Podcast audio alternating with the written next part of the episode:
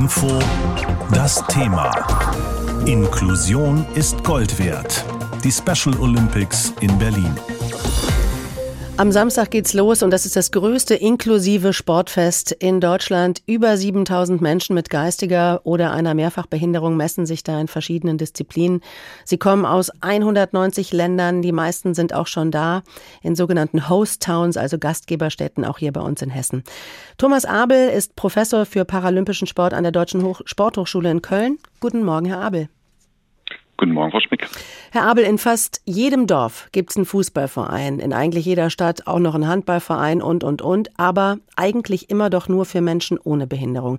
Wie sieht's für Menschen mit Behinderung in Deutschland aus, wenn wir schon über inklusiven Sport reden? Ja, grundsätzlich bin ich ein sehr positiver und optimistischer Mensch. Von daher wäre mein Blick dahingehend, dass es sich deutlich verändert hat im Verhältnis zum Beispiel zu meiner eigenen sportlichen Sozialisation. Weil das ist genauso, wie Sie gesagt haben, ein kleines Dorf in Westfalen, 1300 Einwohner, ein Fußballverein und der war jetzt nicht inklusiv aufgestellt. Das hat sich deutlich verbessert. Also wir haben viel mehr Vereine, die sich aufmachen und sagen, wir öffnen Angebote, ähm, versuchen wirklich äh, Vielfalt willkommen zu heißen. Aber, und das ist ein ganz großes Aber, wir sind zwar auf dem Weg, aber wir sind weit, weit davon entfernt, es umgesetzt zu haben, dass wenn ich ein Kind habe mit einer Behinderung, welche Behinderung das auch immer ist, ich dann in meinem Sportverein um die Ecke ein Angebot finde, was für das Kind da ist. Das zeichnet sich auch ab, ähm, wenn man den Bundesteilhabebericht sich zum Beispiel anguckt. 55 Prozent der Menschen mit Behinderung machen überhaupt keinen Sport in der Woche. Bei den Menschen ohne Behinderung sind es 32. Beides Zahlen, die überhaupt nicht in Ordnung sind. Aber wenn ich davon ausgehe, dass Kinder und Jugendliche, Erwachsene mit und mit Behinderung die gleiche Affinität haben, zum Sport, dann mhm. ist das ein Offenbarungseid. Können wir von anderen lernen? Machen es andere Länder besser? Äh, manche machen es besser und manche machen es schlechter. Von daher ist es vielleicht ganz gut, wenn man eher auch bei sich selber guckt. Ähm, selbstverständlich ist es so, dass wir so ein paar Länder haben, erstaunlicherweise auch welche, die wir nicht auf dem Zettel haben, die das besser können. Auf dem Zettel haben wir sicherlich eher immer so die Benelux-Länder und die skandinavischen Länder, die können es zum Teil auch besser. Ähm, aber die Vereinigten Staaten zum Beispiel waren auch deutlich besser, was die Inklusion anbetraf, äh, als wir. Die haben schon viel länger auch Inklusion in der Schule gelebt. Ich glaube, man kann hier und da etwas abgucken. Mir wäre es eigentlich eher wichtig, dass wir selber das lernen, indem wir Begegnungsräume schaffen. Also nicht bei anderen gucken, sondern Begegnungsräume schaffen. Genau, wir, wir selber müssen es machen. Wie machen wir es? Was können wir als Gesellschaft tun, damit sich das ändert? Hm. Ich könnte ja als erstes mit einem Wunsch starten, dass alle, die uns jetzt hier heute hören, äh, Sie und mich eingeschlossen, auf jeden Fall in diesem Jahr nochmal irgendwo gemeinsam Sport betreiben mit Menschen mit und ohne Behinderung.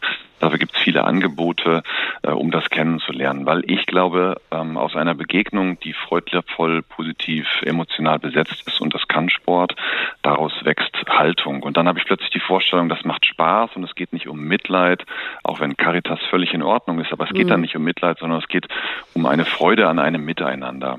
Äh, ich glaube, das würde ich mir wünschen, weil daraus würde was wachsen. Also wir müssen unsere Berührungsängste abbauen, oder? Ja, das ist sicherlich sowas, wo man sagt, naja, das, ähm, ich weiß nicht, wie ich jemanden ansprechen soll, ich weiß nicht, wie ich jemandem, äh, mit jemandem gemeinsam wetteifern darf, wie ich äh, gemeinsam Sport betreiben kann. Das heißt, das wird Ängste reduzieren, ähm, aber wir werden auch neben diesem Reduzieren der Ängste merken, wie das uns hilft, also wie ja. das für uns positiv ist. Aber was, was kann denn auch die Politik tun für die Inklusion? Ist es zum Beispiel eine Idee, dass man zu Vereinen sagt, okay, also wir geben euch mehr Geld oder helfen euch, aber ihr müsst euch zur Inklusion verpflichten? Das ist auf jeden Fall ein Weg. Das ist ja das, was äh, Politik mit den Verbänden auch durchaus macht. Also dass in den Verbänden äh, es jetzt einfach notwendig ist, dass es Beauftragte gibt für den Bereich des inklusiven Sports. Das zeigt auch Wirkung. Da sind auch viele Beauftragte selber mit einer Behinderung, die einen anderen Blick mitbringen. Das ist wichtig, also dass wir nicht für andere Menschen immer etwas machen, sondern mit denen gemeinsam überlegen. Also von daher, ja, Politik spielt da eine Rolle. Mhm. Wir brauchen auch auf jeden Fall die Politik sehr stark dafür, äh, so dass wir Sportstätten umgestalten, dass sie eben barrierefrei oder zumindest mal barrierearm sind, dass man die überhaupt erreichen kann. Äh, da ist Politik extrem wichtig, äh, um das zu machen. Und natürlich brauchen wir eine Qualifizierung von Ausbildenden, Ausbildung von Übungsleitenden. Ja, Abel, eine Frage noch zum Schluss, wenn wir nochmal auf die World Games in Berlin kommen, die ja am Samstag losgehen. Ähm, hier wird ja separiert. Also es ist nicht inklusiv. Es dürfen nur Menschen mit Behinderung teilnehmen. Warum eigentlich?